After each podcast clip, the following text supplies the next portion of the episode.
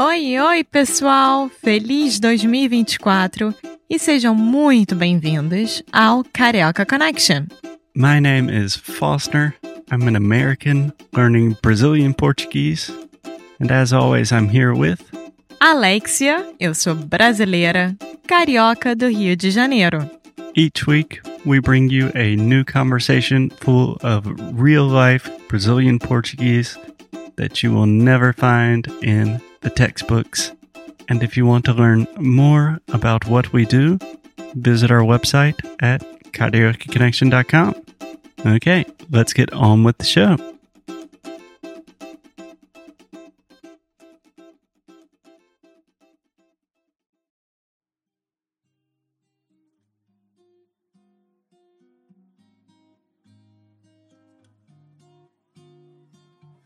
Oi, oi, pessoal! Welcome to another episode of Adventures with Alexia, que é um projeto muito especial aqui do Carioca Connection. E o episódio de hoje vocês vão me escutar conversando com o Nuno. Eu não conheço o Nuno pessoalmente, mas vocês vão saber tudo dele já já e como é que ele foi parar em Singapura. Lembrando que você pode achar a transcrição desse episódio e muito mais lá no Carioca Connection Club. Então, se você quiser acompanhar esse áudio junto com a transcrição, clica aqui no link que a gente deixou nas show notes e você vai poder ter acesso direto ao nosso Careca Connection Club. Então é isso. Vamos agora começar o episódio. Tchau! Oi, gente! Hoje nós vamos conversar com o Nuno. O Nuno eu não conheço pessoalmente. Ele é muito, muito amigo de um amigo meu. E ele topou vir participar aqui do Careca Connection. E a gente ficou muito feliz de ele ter topado, porque, nossa, ele simplesmente mora em Singapura. Eu não sabia nada de Singapura, eu já tinha uma curiosidade é, de ir, de conhecer essa parte do mundo, mas depois de minha conversa com ele, aumentou ainda mais. Eu espero que vocês gostem, então vamos lá! não, não, o Bezerra só tem coisas incríveis para falar de você. Pô, que isso. Não, o Bezerra, é, a gente é amigo há muitos anos, a gente perde as contas até. E ele toda semana veio falar: E aí, você já gravou o podcast? Falei, cara, é, rolou uma parada aí meio doida que. Cara, é, é, acho que, acho, acho que seu, seu marido se fascinou, não foi isso? Teve reação e tal. Sim, é uma loucura. Ele ficou mal, tipo, uma semana. Então, assim, foi muito ruim para ele. Mas tudo bem, já passou. Coitado. Mas ele, eu falei com ele hoje, eu falei mais cedo. Eu falei, então, vai rolar o podcast? Ele, pô, que maravilha, não sei o que. Ele falou, tô animado para assistir. E ele já deve estar tá acordado lá, né? Indo ver algum nascer do sol ou qualquer coisa parecida. Tá co... Acho que eu, eu falei para ele, você tá no fuso horário da Europa. Você acorda no horário que o pessoal da Europa tá acordando. É muito louco isso. É. E Nuno, como é que você e o Bezerra se conheceram? Foi colégio, faculdade? O que que foi? Então, a gente entrou junto na faculdade de design lá na SPM, só que o Bruno, ele só fez um período e depois foi embora. Ele foi seguir fotografia. Ele falou, cara, não é nada disso que eu quero. Mas foi o suficiente pra gente ficar amigo, cara, pra resto da vida, assim. É muito maneiro isso. Eu fiz SPM também. Ah, é? Do, Do Rio? Rio? Pô, sim, que legal. Sim, eu fiz, só que eu fiz aquele curso que foi mais ou menos de novo para época que é administração com ênfase em marketing e entretenimento. Cara, não sabia nem que tinha isso lá. Que legal. Então, pois é, pois é. Foi uma coisa nova. Eu tinha entrado pro IBMEC, zero a minha cara IBMEC, e aí eu descobri esse curso que era mais ou menos o que juntava, assim, de bom pra, pra mim. E aí eu fui. Então, eu fui de transferência pra SPM e amei. Amei a SPM, do começo ao fim. Assim, eu fiquei apaixonada. Ah, legal. É, e você se formou em design, então. Eu me formei em design. Fui, inclusive, da primeira turma de design da SPM. É muito louco isso. na, na, época não tinha design, a gente não teve veterano de design, a gente levou trote da turma de comunicação. É... Os professores mudaram o curso ao longo do nosso curso, um monte de coisa. Então, a gente foi, foi meio que. É, a gente fala que a gente foi cobaia e pioneiro ao mesmo tempo. Né? e é um mixed feelings, né, disso tudo, porque assim. E também é, é um super cobaia, porque o meu curso também foi o primeiro ano. Eu tinha entrado de transferência, mas a mesma coisa do que você, tipo, não tinha nenhum veterano, nada para contar pra gente, sabe, o que que era, ou como é que era, etc. Então, mas deu certo. Deu super certo. Ah, que bom. É. Então vamos lá, me conta sobre você. Você nasceu no Rio, né? Sim. Pelo seu sotaque, não nega, obviamente. E garoto do Rio sempre foi, e, e é isso. Cara, eu nasci no Rio, tem, quer dizer, tem 38 anos já. É, e era muito engraçado, porque eu só saí do Rio quando eu me formei na faculdade. Então, eu tinha um sotaque muito de carioca no meu início da minha carreira, e eu ia para São Paulo, fui para São Paulo trabalhar. Aí o pessoal ficou, é o carioca, pô, aqui não é essa moleza do Rio, não, não sei o quê, aqui a galera trabalha, ninguém vai pra praia. E aí, um ano depois, eu comecei a visitar o Rio de novo, todo mundo assim, e esse sotaque de paulista, cara, de onde, de onde tá surgindo? Então, eu, per eu perdi muito rápido o sotaque, mas ainda mantenho um pouco aqui. Não, mas você ainda tem sotaque de carioca. Eu acho que o seu é o mesmo nível do que o meu, não é nem tão, assim, super, hiper, mega, mas tem Sim. ali o nosso S, o nosso R, ainda tá aí. Ainda existe. Sim. Eu, eu falo que eu sou uma esponjinha. Se eu fico conversando só com carioca em uma tarde, cara, no final do dia eu tô, tô falando igual funkeiro já. E, e se eu fico muito próximo de paulista, pessoal do sul ou de outras cidades, eu, eu evito puxar o R do carioca, sabe? Até para é, é muito estranho isso. É quase que um, um volume do, do som que eu vou ajustando pra esquerda, pra direita. Comigo é mais o cantado, sabe? Então, por exemplo, se eu fico com a minha família de Minas, com os mineiros por muito tempo, eu começo a ficar cantando que nem eles, mas eu não perco o R nem o S, eu só começo a ter entonação tipo a lá mineiro, sabe? Sim. E aqui em Portugal tem algumas coisas também que eu já peguei, principalmente na escrita. Então, tem isso. Bem legal. E aí em Singapura, que você tá aí, tem. Como é, como é que você foi parar aí, na verdade? Como é que você. como é que você chegou até aí? Cara, então, é, eu me formei em design, comecei a trabalhar, já tinha mais ou menos uns 3, 4 anos de mercado.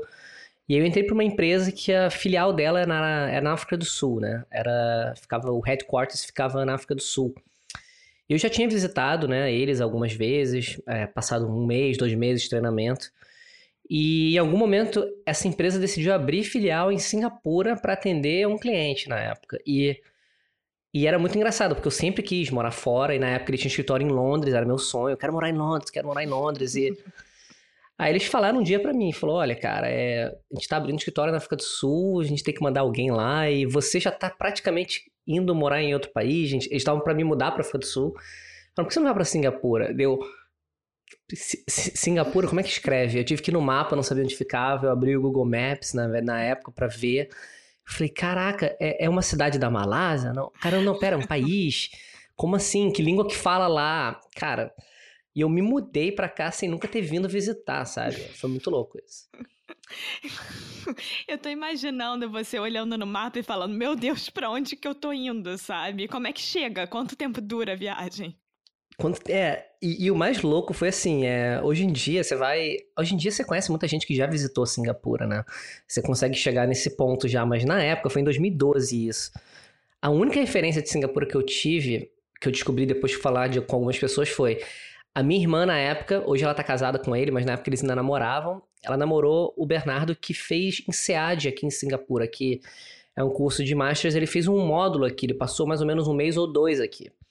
Só que o, o, Bernardo e eu, a gente não era super brother de trocar outras ideias. Então eu só virei e falei, cara, é, tô, tô sendo transferido para Singapura, o que, que você, você acha que eu vou curtir? Aí ele só falou assim, cara, você ama tecnologia, você ama andar com câmera, laptop, cara, lá é teu lugar. Todo mundo lá anda com laptop no, no ônibus, no metrô, em qualquer lugar. É, é, é os Estados Unidos da Ásia. Tipo, é o, eles chamam. É Ásia para beginners, né? Aí eu. Cara, é isso aí, me deu conforto, não, não tem erro, vambora. Que incrível. Então, peraí, antes de você morar em qualquer outro lugar fora, você foi direto para Singapura mesmo? Você nem passou na África do Sul? Você foi direto Então, morar, morar mesmo, eu passei, assim, dois meses na África do Sul. É, que a gente não chama nem de morar, porque eu não tinha visto para morar, era um visto de turismo que eu ia para fazer treinamento, atender reuniões, que é possível. E aí o primeiro visto de morar fora foi vir para Singapura. E até então eu ia ficar seis meses, oito meses, assim, até o final do ano. Cara, eu vim de Malicuia, fiquei. Eles falaram, cara, quer renovar por mais um ano, dois? A gente foi renovando visto. Cara, na época eu tava namorando, minha namorada veio, a gente ficou, a gente casou em Singapura, ela pegou o visto, veio morar comigo. Eu vou acelerar, mas depois a gente para de, de volta. E dois anos, três anos depois, na África do Sul, é, morando aqui em Singapura, era importante que eu ficasse um período na África do Sul, porque a gente estava montando uma equipe lá, de, no, uhum. no, projeto. E eu achei que era a melhor coisa fazer, ah, quer saber? Vambora, é outra, é outra, outra experiência, vambora. Aí fui com a minha mulher, só que teve um problema. Apesar de ser maravilhoso a África do Sul, é, tipo, é lindo lá, tanto para visitar quanto para morar, o, a parte de visto é um pouco diferente. A minha mulher não podia trabalhar. Então, é, o visto dela não permitia trabalhar at all. Então, o que ela fez foi coisas assim, é, a gente chama de trabalho informal. Nessa época, ela estava começando a aprender fotografia, estava começando a estudar.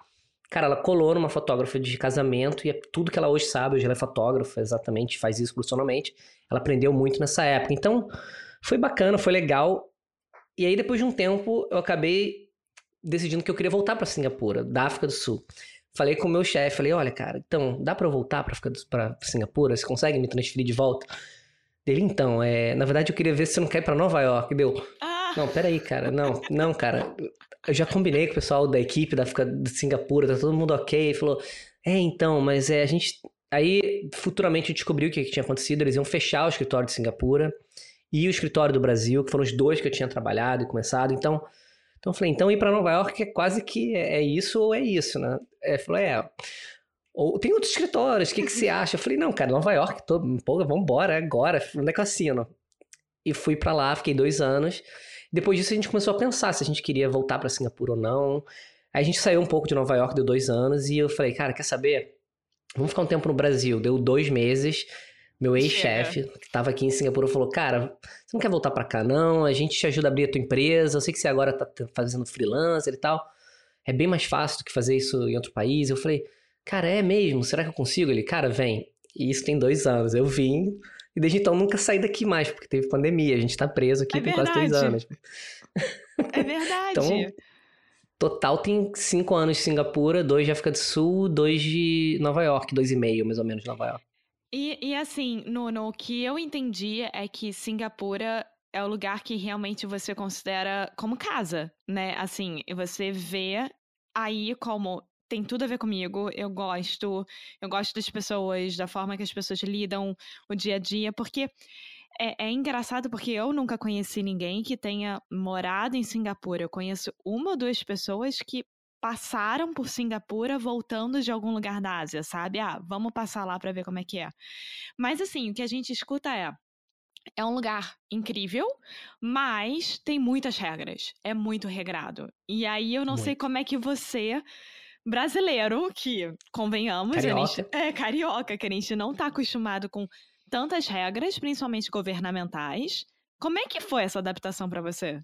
Cara, você fez exatamente um comentário que todos os meus amigos fizeram na primeira vez que eu vim pra cá, assim, peraí, eu consigo me ver indo pra Singapura, eu não consigo te ver morando aí por mais de um mês. Como é que você. Aí começa um monte de coisa, é, várias leis e tudo, tolerância zero para qualquer coisa. É, um exemplo bem bobo é atravessar fora da faixa aqui da multa. Então, cara, quem mora no Rio, o Rio, o Rio não nem tem quase sinal, faz, é tipo, você torce gente... pra não ter se Você olha os dois lados, não tá vindo carro, você atravessa. A gente atravessa na, na diagonal. A gente não atravessa na faixa, a gente atravessa na diagonal. Exato. E a gente veio para cá, mas aí, aí eu acho que eu descobri uma. Acho que cada lugar que você viaja, obviamente se absorve a cultura, mas eu acho que é como se fosse um videogame, ele dá um unlock em coisas de você que você não conhecia. E aí eu acho que comigo o que aconteceu foi assim, é.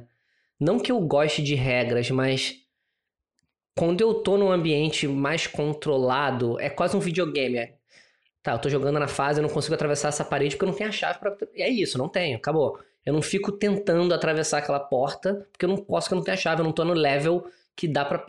Então é quase que isso, é. Eu tô aqui, eu, agora, por exemplo, as regras governamentais por conta do, da pandemia é. É muito louco isso. Até agora mudou, mudou essa semana agora, mas até então só podiam sair em duas pessoas. Você só pode sair em grupo de duas. E se você tem uma família, você tem dois filhos, você, seu marido e duas crianças, você vai num restaurante, você tem que sentar em mesas separadas. Meu Você- Deus. Você e o seu filho, seu marido e a sua filha. Não pode pedir prato para dividir entre as duas mesas. É, na hora de pagar a conta, são duas contas separadas. Você, mas você saiu do restaurante, você pode entrar num táxi e voltar para sua casa. É. Então, querendo ou não, é, as regras são muito ainda. e- Eles tentam o máximo, mas ao menos todo mundo respeita. Isso, isso eu acho bacana, que é.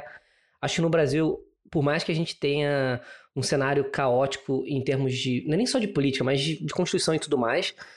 Eu acho que aqui, apesar do governo. Cara, o governo falou, todo mundo tem que fazer, a regra é isso. Não tem. Não, não dá pra protestar. Se quiser protestar na rua, você tem que fazer um pedido, falar a hora, o local que você vai protestar, tem umas regras. Cara, é muito tudo certinho. Até pra fazer bagunça é certinho. E aí, as próprias pessoas que discordam falam, falam. Cara, mas é isso, é, mas, mas é assim. Eu discordo disso, mas eu concordo com 90 outras coisas. E então. É um pouco isso. Mas, mas eu imagino que tenha sido um choque cultural, né? Na primeira vez que você foi. É Assim, é, porque, pelo que eu saiba, não pode nem mastigar chiclete na rua. Tipo, é, isso eu não entendo, eu vou ser bem sincera. Eu te explico. Isso do chiclete eu não entendo. Me explica, por favor. Inclusive, a, a Dani, minha mulher, fez um blog na época e o nome do blog era Minha Vida Sem Chiclete. É Mas assim, perfeito. É, é- é maravilhoso. O que que acontece? É... Chiclete sempre foi permitido aqui, como várias outras coisas que ainda são permitidas, até que mudem. É, Em um certo momento, e aí você vai ver como é que o, o- o país toma decisões. É- é- isso diz muito sobre Singapura. É, no metrô, enquanto você está esperando o metrô, você está esperando, não sei o que, não sei o que, você vai, pega o chiclete, terminou, você olha para a estação, tem- você, você tacava, fica ali no trilho. Você começava a fazer isso. É, você entrou no metrô, você tá comendo, no metrô não tem é, lixo, por exemplo. Não tem lixo no metrô que é para evitar terrorismo. Alguém tacar uma bomba lá e alguma coisa do tipo. Inclusive, a palavra bomba é proibido de falar, em inglês, pelo menos. É, pra, pra- se você fala isso, as pessoas podem peraí, ouvir alguém falar a palavra bomba. E aí. Enfim. Meu Deus. Aí o que aconteceu? O pessoal jogava muito chiclete. Teve um momento, num horário de pico, que um trem simplesmente parou. Igual acontece no Brasil todo dia, toda hora. Parou e ficou horas parados, é, interrompeu a principal linha que liga o, o centro comercial. E o Singapura já estava com vários problemas em relação à sujeira, a chiclete, coisas assim. E aí eles tomaram a decisão, falou assim, e aí foram ver que a porta fechou, estava presa, tinha chicletes e chicletes, milhares de chicletes ali. E era um lugar que não era simples de limpar. Não sai com uma vassoura, tava grudado já. E aí nesse dia, Singapura foi lá e definiu que, tipo, quer saber? É proibido a comercialização de chiclete no país. Acabou, fechou. E se você tá com chiclete andando e comendo, não é proibido. Mas você entrar com chiclete em Singapura, para uso pessoal, eles até liberam. Quem tem problema, tipo, que tá usando chiclete porque o médico, o dentista recomendou aqueles de tudo bem, ok. Mas é, tem esse controle. O mesmo vai para cigarro, que é, é muito caro aqui a taxação em cima de cigarro. Então, se você quer entrar em Singapura com cigarro, você pode entrar com 19 cigarros e um maço tem 20. Ou seja, você não pode entrar com um maço fechado para não revender aqui. Então você tem que abrir, tirar um cigarro e jogar fora, e é isso. Você entra com um maço com 19 cigarros. E eles criam essas regras e é, e é assim e é assim, entendeu? Da noite pro dia vira uma lei. Não, eu, eu, eu, fico, eu acho isso fantástico, eu vou ser muito sincera, porque, assim, aqui em Portugal tem mais leis e as pessoas, elas obedecem mais o governo do que no Brasil. Então, elas realmente respeitam. Não é nem obedecer, é respeitar aquilo que está sendo falado. E eu tava conversando com uma amiga minha, que ela já mora há 13 anos na Alemanha, e ela tava me contando algumas coisas de diferentes da Alemanha que hoje em dia ela não se vê vivendo sem. Por exemplo, a estabilidade alemã é uma coisa que eles realmente amam. Então, por exemplo, você vai sair de um emprego ou vão te mandar embora, você tem que avisar três meses antes. Você vai sair de um apartamento, você precisa avisar três meses antes, e vice-versa, se vão querer te tirar de lá. Então ela fala: eu não sei como é que a gente viveu sem isso até hoje, sabe? Essa estabilidade hoje em dia conta muito para mim. Você sente da mesma forma aí com a Singapura? Então, aqui eu sinto, na verdade, o inverso desse ponto que você acabou de falar. É, a lei, pelo menos do Brasil, sempre favorece o empregado do que o empregador. Aqui é extremamente contrário. É, ainda mais se você for estrangeiro. Se você não for um residente permanente aqui, a empresa quer te demitir, ela pode te demitir hoje, sem aviso prévio, sem explicar o porquê. É, simplesmente é financeiro. Falou, olha, minha empresa não, não, não quer mais, não quer, não quero mais pagar o seu salário, acabou. Obviamente, cada contrato é cada contrato. O que muita gente faz, muito gringo principalmente, é colocar cláusulas no contrato, que não, são a cláusula, não é a cláusula básica, mas é, e ao mesmo tempo também tem essa coisa de seguro-desemprego, isso tudo não, não existe aqui para estrangeiro.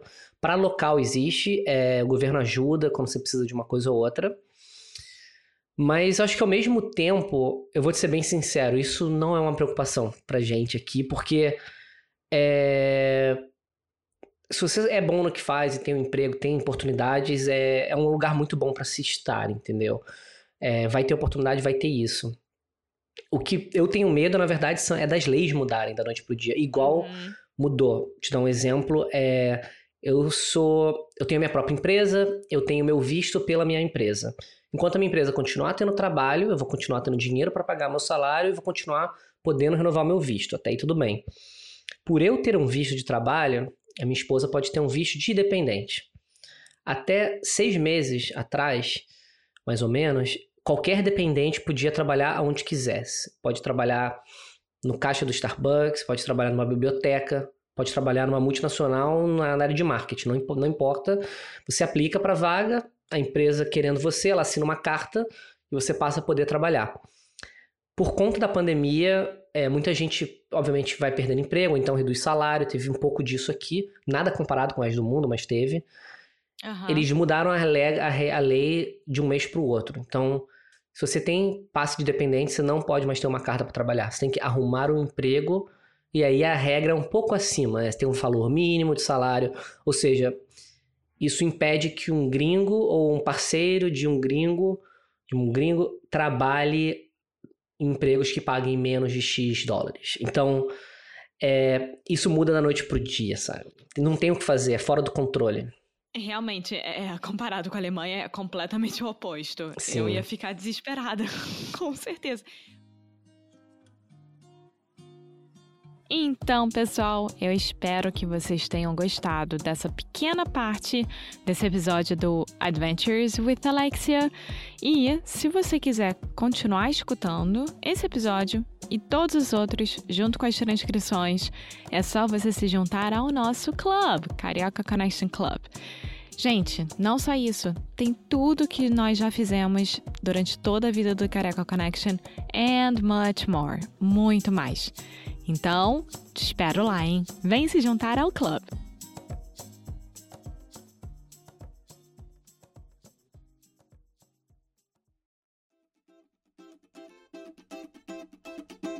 Muito obrigada por ter escutado mais um episódio aqui do Carioca Connection. If you're still listening, we imagine that you are pretty serious about improving your Brazilian Portuguese. That's awesome. You should check out our website at cardiacconnection.com to learn more about our online membership, the CC Club. Some special students get personalized coaching with me and Alexia. So if you want to hang out with us and really improve your Portuguese in 2024, Agora é a hora. Então é isso, pessoal. Até o próximo episódio.